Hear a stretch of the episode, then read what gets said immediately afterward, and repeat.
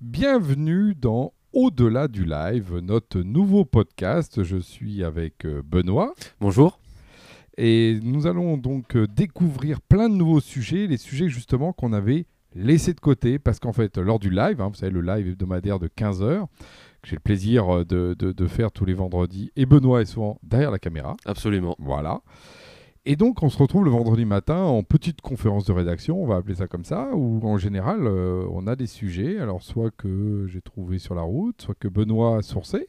Absolument, ouais, ouais. Je fais mes petites recherches le matin, voir quels sont les sujets chauds de l'actualité numérique. Et là, on, on- on arbitre, et donc, choisir, c'est renoncer, on est obligé d'en prendre un et d'éliminer les autres. Et Dieu sait que ces sujets sont pourtant toujours passionnants. À chaque fois, ça nous fend le cœur d'ailleurs de pas tous les aborder. hein. Ah oui, oui, comme tu dis, choisir, c'est renoncer. hein. On peut pas parler de, de 15 sujets en 5 minutes. hein. donc, euh, on prend celui qui nous semble le plus pertinent par rapport à l'actualité. Et puis, euh, et on abandonne les autres lâchement sur le bas, sur le bas côté euh, voilà, de la route. Et alors justement, on s'est dit que bah, tous les mois, on irait au-delà du live pour aller prendre ces sujets qui sont un peu sur le côté, qui peuvent être aussi un peu des signaux, des fois qui sont plutôt des signaux un peu plus faibles, hein, parce qu'il y a aussi un peu de ça, même si on essaye de pas être que dans l'actu.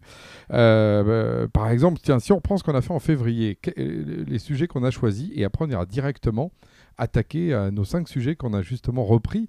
Euh, en février, on a parlé bah, du coronavirus. Je crois qu'on était malheureusement un peu visionnaire.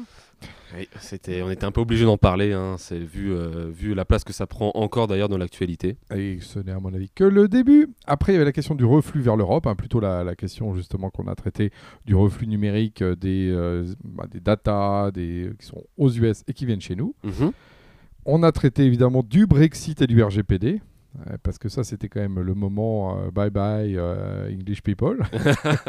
Absolument, ouais. Puis la question du RGPD n'était pas forcément la, la principale question que les gens se posaient autour du Brexit. On parle de la circulation des biens et des personnes, etc. Ouais. Mais la question de la protection des données personnelles, elle est également importante. Et donc, euh, on, on- voilà, on, a- on avait à cœur de traiter ce sujet-là également. Et ça, c'est bon. Là, ça, c'est trois sujets en live euh, de 5 minutes, hein, les fameux du vendredi. Et demain, on fait alors pour le coup le live, l'émission, une heure sur la com interne. Donc là, là, c'est la totale. On a des invités, on a des capsules vidéo. Je sais que tu as été faire même des micro-trottoirs. Ouais, euh, ouais, ouais. Vous verrez, euh, vous verrez tout ça vendredi à 15h. Mais euh, ouais, ouais, c'est. Ça, ça promet. Bon, tout ça, voilà, ça c'est c'est notre live classique. Et donc là, on va tout de suite attaquer sur les sujets justement qui sont bah, les fameux au-delà, hein, euh, ceux qu'on a un peu euh, laissés au bord de la route. Alors, euh, le premier que tu as, voulu euh, aborder, hein, Benoît, c'est celui de la... C'est celui, euh, celui de la, de la Suède, des, euh, de, de la crypto-monnaie. Voilà, une crypto-monnaie euh, lancée euh, donc, au niveau de, par- enfin, pour la, par la Banque centrale en Suède. Sujet, alors justement, la crypto-monnaie, on l'avait déjà traité. Souvent, on parle beaucoup un peu du, du Bitcoin. Euh, il faut voir que là, euh, tout d'un coup, c'est un État qui s'en empare. Donc c'est ça aussi qui t'a surpris.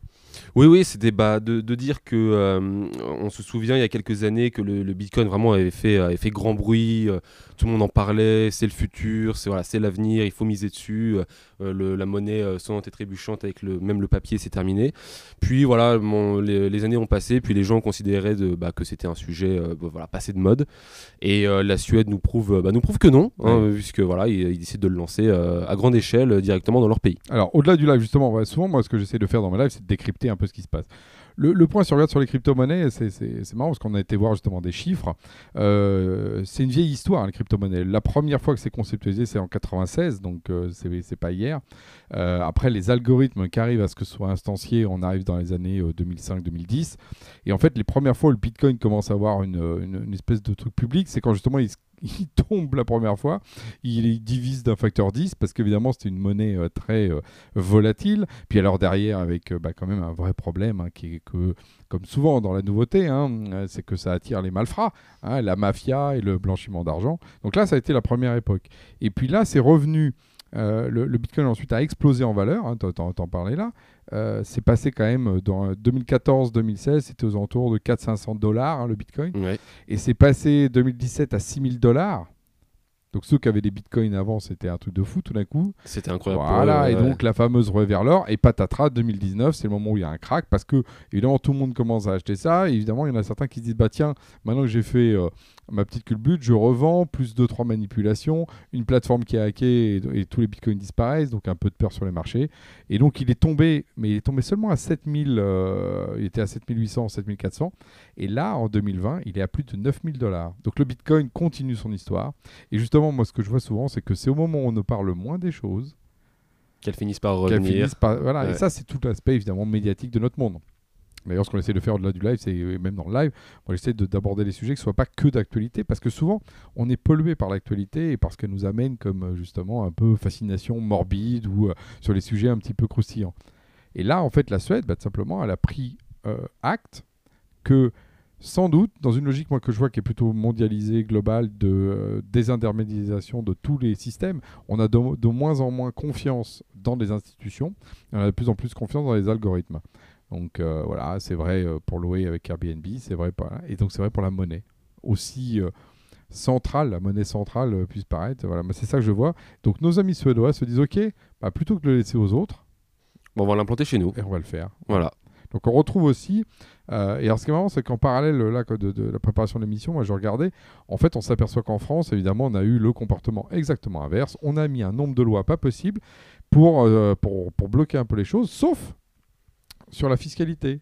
Ah, bah. ah, sur lequel la fiscalité du Bitcoin, enfin de tout ce qui est, on va dire, monnaie euh, virtuelle et puis tout ce qui est autour de, ces questions-là, parce qu'ils l'ont défini de manière assez large pour pas que ça, pour pas justement que ça échappe mhm. à l'impôt, est taxé avec euh, une logique de flat tax à 30% à la sortie, donc sur la plus-value, et zéro sur les échanges.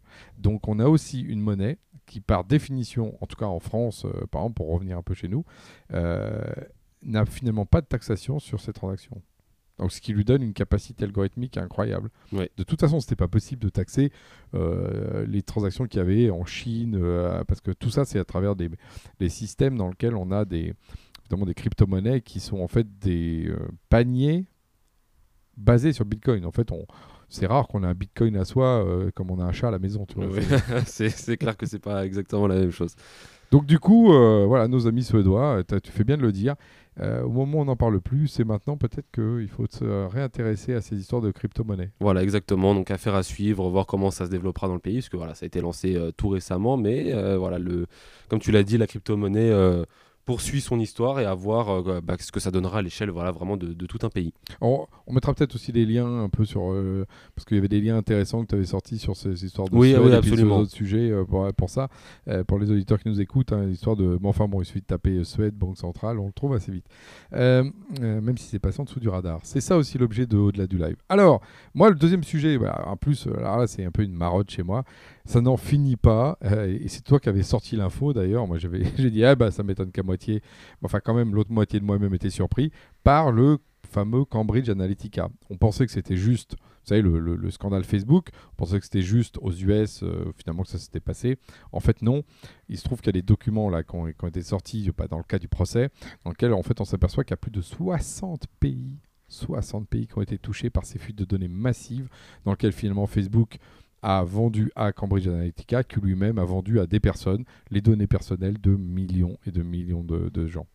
Euh, de toute façon, c'est colossal, quoi. C'est colossal. Et on retrouve toute la problématique aujourd'hui qu'a euh, notre ami Mark Zuckerberg de faire le tour de la planète. Hein. D'ailleurs, on l'entend, finalement, enfin, on l'entend parler. Il, est souvent en avion parce qu'il va voir tous les euh, chefs d'État pour dire s'il vous plaît, régulez-moi, régulez-moi, parce que sinon, il va être démembré.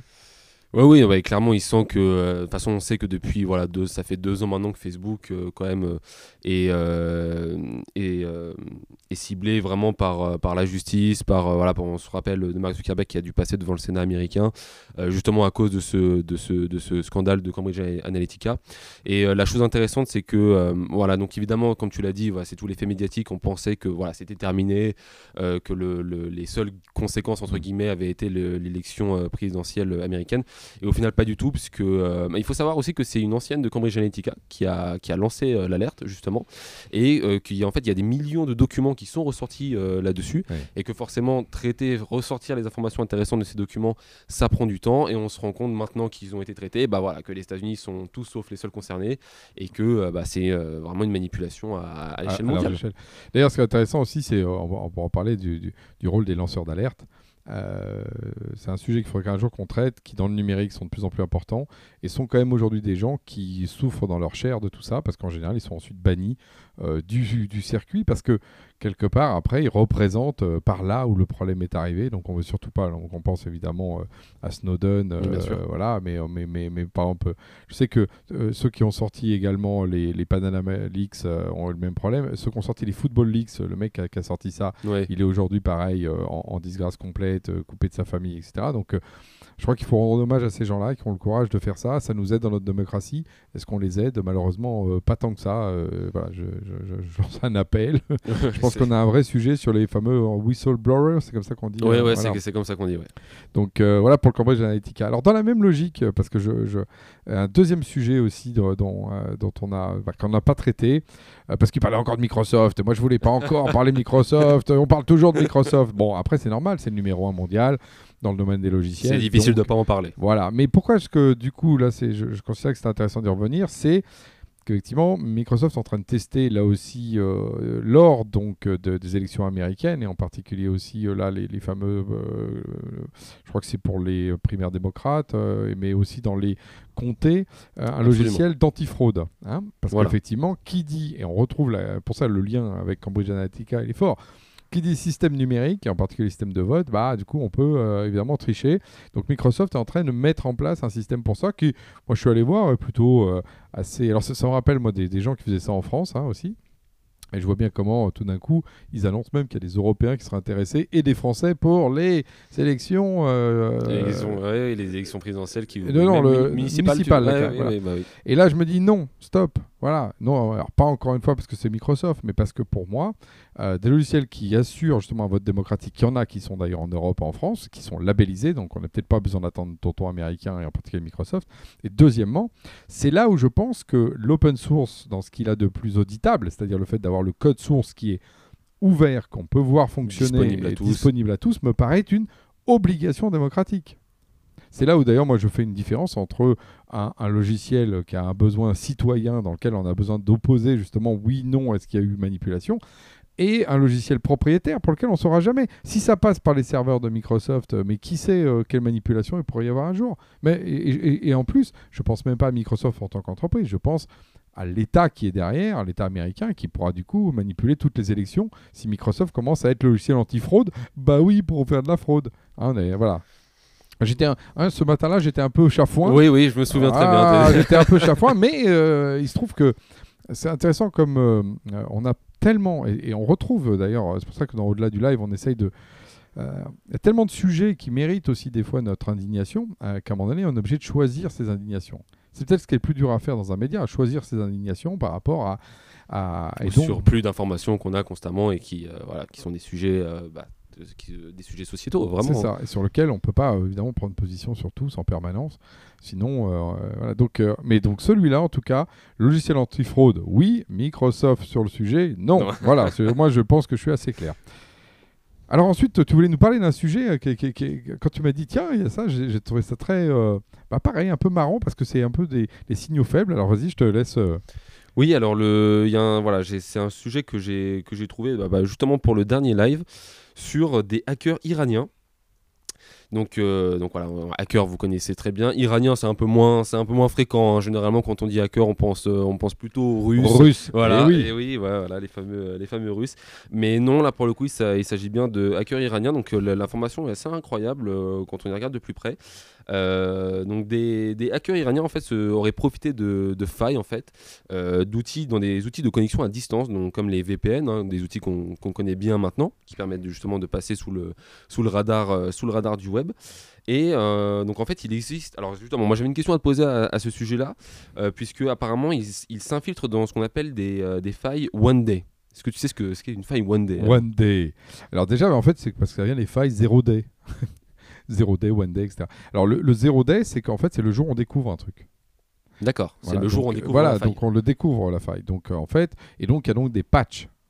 One, euh, zero day. C'est-à-dire, en gros, c'est on l'a trouvé, c'est la première fois, vite, faut patcher le problème. D'accord. Et évidemment, si moi je te, je te fais un patch, tu regardes le patch et tu vois où est la serrure. Et oui, bien sûr. Et donc le one day, le jour d'après, euh, si tu es assez rapide, tu peux aller euh, repérer, repérer. finalement ouais, quel est Et il se trouve que, euh, en gros, euh, c'est là où on retrouve les questions de sécurité. Soit finalement on ne sait pas qu'il y a une porte ouverte. Il y a plein de gens qui oublient de fermer leur porte, mais si on ne le sait pas, il n'y a pas de voleur. Si par contre sur Twitter je dis Hey Tweetos, euh, j'ai ma porte d'entrée avec, euh, avec tout mon matos à la maison et j'ai pas fermé la clé, bah qu'est-ce qu'on fait Hein Un Eh oui. voleur, il va y Je aller. ne te conseille pas de faire ça, mais Voilà. Et mais tu sais qu'il y avait un site euh, qui faisait ça, un site euh, sur Twitter qui était euh, Robbery euh, Talent ou je sais pas comment il s'appelait, dans lequel il faisait des recherches sur les mots clés de gens qui disent ah bah je suis parti une semaine à machin, j'habite là. Ah oui. Et il effectivement. y en avait en fait un wagon Ah oui, de gens qui, qui donnaient euh, l'information comme quoi ils n'étaient pas là. Donc je reviens sur mon truc. Il se trouve que les patchs sont évidemment pas mis en 0 day plus une seconde. Évidemment. Il y a plein de cas où, par exemple, euh, quand on prend les mises à jour, c'est pour ça que le- les, systèmes sont aussi pushy pour vous mettre à jour les trucs. Hein, euh, mettre à jour les systèmes de vos ordis. Pareil, euh, un peu moins pour les iPhones, mais il y a un peu la même logique. Les téléphones mo- mobiles en général. Mais c'est pour ça que les opérateurs cloud, souvent, eux ne communiquent pas. Ils patchent et après, ils disent Ah oui, en fait, on avait un patch de sécurité. Parce que sinon, on, prévient les gens. Et si vous patchez pas, bah, qu'est-ce qui se passe? Vous savez que vous avez plein de serrures ouvertes. Avant, il suffit juste de les trouver. Et si vous avez la force euh, d'attaque, vous pouvez le faire. Donc tu parles des Iraniens, c'est intéressant parce que finalement, quand on regarde les volumétries de hackers, je reviens là-dessus, euh, elles sont juste colossales. Et, euh, et ce qui est intéressant aussi, c'est de voir qu'en fait, on a souvent deux, typologies de hackers qui n'ont rien à voir. Et puis même à l'intérieur, on peut les subdiviser. Mais il y a tous les hackers qui sont plutôt, on va dire, instrumentalisés par l'État dans une logique euh, d'attaque euh, comme pour l'être une espèce de guerre larvée euh, numérique. Et puis il y a tout ce qui est tout simplement guerre économique. Et après, vous avez État, entreprise ou individu. Donc par exemple, vous avez des gens qui sont des individus qui vont devenir des activistes. Mais vous avez des individus qui sont juste des petits voleurs, euh, mais qui peuvent choper des millions. Parce qu'aujourd'hui, euh, bon, moi j'ai ça d'une information de quelqu'un qui travaille au, au ministère de la Justice, euh, euh, enfin, qui a une croissance colossale des vols aujourd'hui de type numérique. Les, les chiffres, hein, on a plus de 1 million de victimes de fraude de carte bancaire par an dans le monde. Un million. 1 million. C'est énorme. C'est colossal. Et, euh, et ça, ça donne. Il y a 65 vols de données par seconde dans le monde aussi. Voilà. Donc euh, c'est- vraiment énorme. Et, un- et deux chiffres aussi qui, font froid dans le dos. Les Russes, les fameux Russes, sont les meilleurs. Sur 30 000 attaques qui ont été analysées en 2018, là, euh, euh, c'est ceux qui sont les plus rapides, D'accord. les plus agressifs. Et en moyenne, ils arrivent à rentrer dans un système en 19 minutes, enfin 18 minutes 30. C'est incroyable. C'est incroyable. Et alors là, on voit effectivement la vitesse. Donc il faut réagir plus vite que ça. Sinon, après, bah, vous avez euh, une prise de vos données, un ransomware, ou whatever.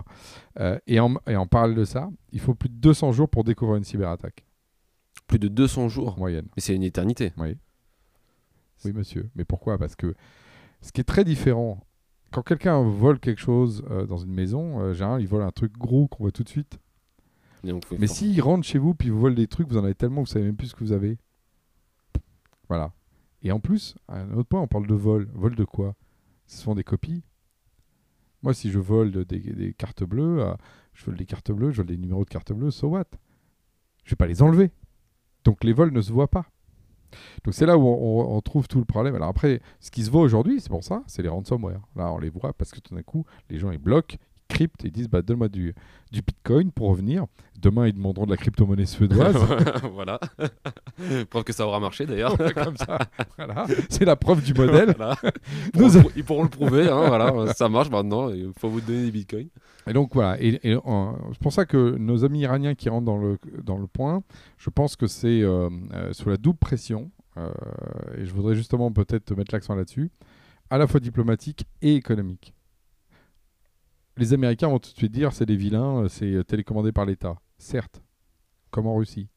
Mais la Russie, euh, d'ailleurs moins que l'Iran, l'Iran est aujourd'hui sous une pression économique délirante, avec un embargo global Juste à cause des Américains, justement. à cause des Américains. Donc, quelque part, euh, moi je justifie jamais rien, je, suis toujours à essayer d'expliquer. Hein, euh, ça m'arrive des fois qu'on me fasse ce procès d'intention. Il faut comprendre que c'est normal qu'on ait donc des hackers qui essayent de gagner de l'argent depuis l'Iran, parce qu'aujourd'hui c'est le seul moyen de faire de l'argent facilement.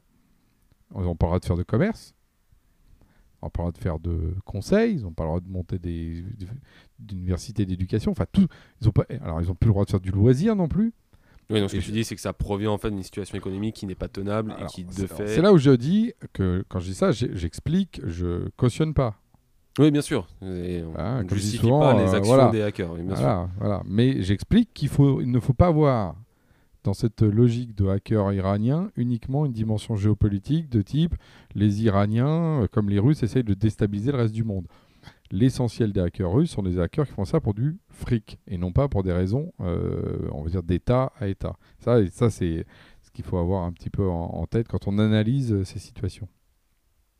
Donc voilà pour nos hackers. Euh, et alors le, dernier sujet que, qu'on va aborder dans ce, c'est on va revenir un peu sur le fer. FAIR. Voilà, absolument. Oui, parce que c'est c'est une entreprise que je ne connaissais pas du tout, donc qui s'appelle Kickmaker.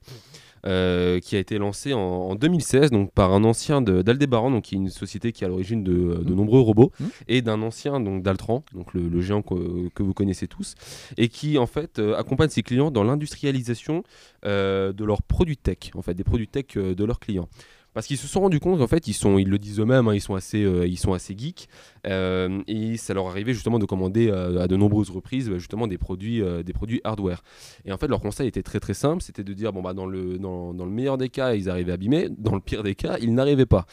Donc, et ils se sont rendus compte qu'il y avait également, il y avait beaucoup d'accompagnement sur les produits tech au niveau du point de vue de l'innovation et du design, mais pas au niveau de, du passage à l'échelle en fait, justement, de vraiment de mmh. l'industrialisation. Et donc ils ont lancé, euh, ils ont lancé cette boîte en, 2016. Euh, ils ciblent absolument tous les types d'entreprises, hein, de la petite PME euh, jusqu'au grand compte en passant par, en passant par les ETI. Et écoute, bah, ça marche plutôt bien, 10 hein, millions de chiffres d'affaires en 2019. voilà, ils prévoient d'ouvrir 6, nouveaux bureaux d'ici 2024, lever de, lever de 5 millions d'euros cette année. donc vraiment, voilà, c'est c'est un beau projet. Justement toi, euh, justement toi qui es justement chef, euh, chef d'entreprise et qui est assez attaché à ce, à ce, principe d'industrialisation, qu'est-ce que tu en penses bah, euh Ce que j'en pense, c'est que bah, déjà en fait, il faut comprendre pourquoi on en est arrivé là, pourquoi on est obligé de recréer des boîtes qui font ça? C'est parce qu'il y a des gens qui, à la fin des années 90, hein, je repense à Churuk par exemple, qui était le patron d'Alcatel, qui disait mon rêve c'est d'avoir de plus avoir d'usines en France et en Europe et qu'elles soient toutes en, Chine. Bah voilà, c'est des gens comme ça qui étaient des, des, des intellectuels, businessmen formés aux plus grandes écoles, qui ont déployé une pensée de désindustrialisation de la France. Bon, euh, quand on a commencé à en parler, euh, dans les années 2000, on dit Ah, c'est les souverainistes, c'est des espèces de gens accrochés à la vieille France et tout.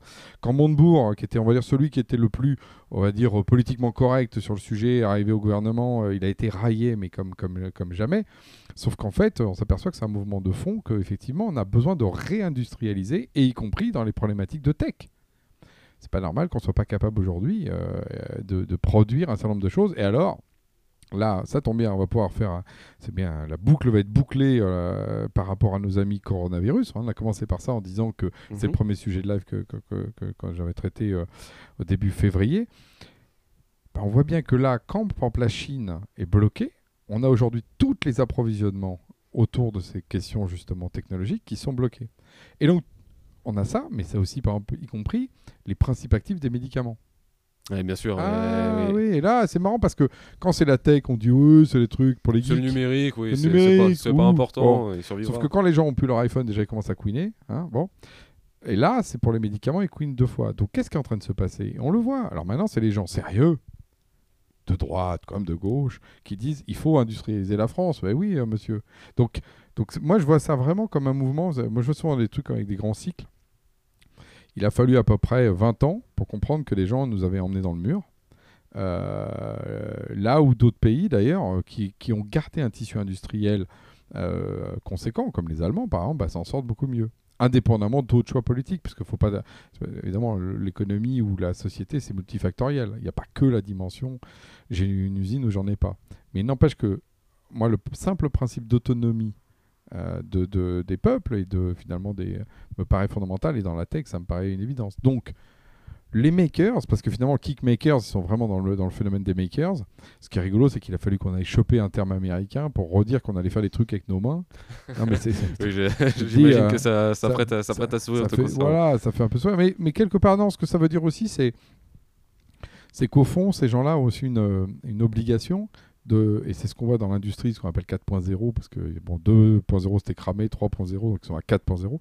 C'est comment on fabrique des usines quand même d'une d'une nouvelle euh, ère. C'est-à-dire comment est-ce que on ne fait pas seulement une reproduction de schéma, parce que justement, je pense que tout ça c'est des cycles, mais c'est pas non plus quelque chose où on vit exactement la même chose. Il ne s'agit pas de reconstruire des usines comme on faisait il y a 50 ans, qui à la fois effectivement euh, mettaient les ouvriers dans des situations qui étaient euh, clairement euh, de travail qui étaient déplorables, deux qui étaient polluantes, voilà, et qui étaient aussi désocialisées, parce qu'en fait c'était des espèces de mondes qui vivaient en dehors du monde.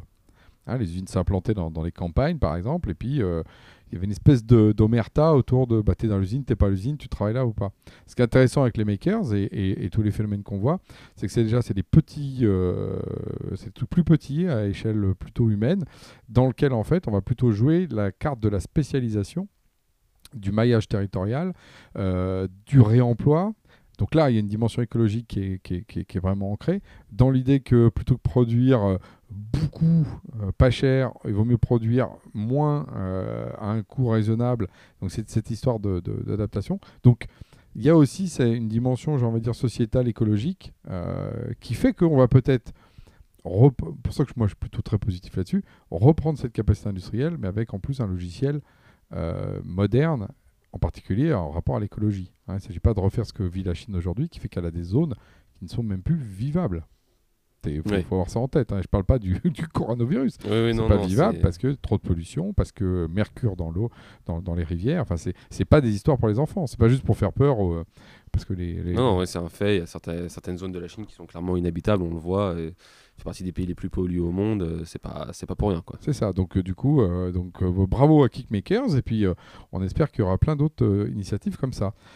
Bien, bah, je vois qu'écoute, on est euh, voilà, on est effectivement dans la demi-heure. euh, hein, on, on- c'est notre premier. euh, Eh oui, oui, hein, premier- Benoît, c'est notre première. Premier épisode. au-delà du live, en tout cas nous on a été au-delà du podcast, on a eu plaisir à, à- à repartager ça. Je te cache pas que moi je suis très content de- d'a- d'aborder effectivement ces sujets-là qui sont un peu plus bah, qu'on a laissé sur le bord de la route. Euh, et j'aime beaucoup aussi le format radio dans lequel on peut avoir cette, ce, ce temps d'échange que, bah, que la vidéo évidemment est, est beaucoup plus encore euh, impactante. Donc euh, voilà, une, une bonne première. euh, Ouais, ouais, c'est c'est très intéressant. Ça permet, euh, c'est vrai que bah, c'était des sujets, euh, voilà, qu'on avait, on le répète, on avait à cœur de les traiter euh, également. hein. hacker. Euh. T'as dit hacker, toi aussi t'es hacker Hacker, mais euh, pas le- pas le hacker, le, le cœur que j'ai dans la poitrine. Ah. Je te rassure, je ne vais pas surveiller les sociétés françaises et allemandes comme nos amis iraniens. Non, mais c'est voilà, on avait à cœur de, on avait à cœur de les traiter. Et c'est vrai que le format de podcast, voilà, est, de- est plus posé que, le- que la vidéo. Où on a, on a le temps de vous parler euh, de, de ces différents sujets. Donc euh, voilà, premier épisode euh, très agréable et on espère le premier d'une longue liste. Mais tout à fait. Ben donc euh, merci, euh, j'allais dire les spotters, euh, parce que généralement c'est Eh eux oui, à bah, qui on le bienvenu. généralement, je leur dis à la semaine prochaine. Donc là, je vous donne rendez-vous. euh, bah, donc fin maintenant mars. hein, c'est ça, le prochain mois, C'est ça, mars. c'est bien ça, ça va pas bouger malgré le coronavirus, le numérique, les GAFA. On espère en tout cas, mais Bien. pour le moment Le tout va bien. calendrier grégorien est toujours là, il nous structure, il nous aide. Donc je vous donne rendez-vous le mois prochain. On fera la même chose, euh, un, un petit retour sur ces sujets qu'on a laissés pour aller au-delà du live. Sur ce, à la semaine prochaine et au mois prochain. Au revoir.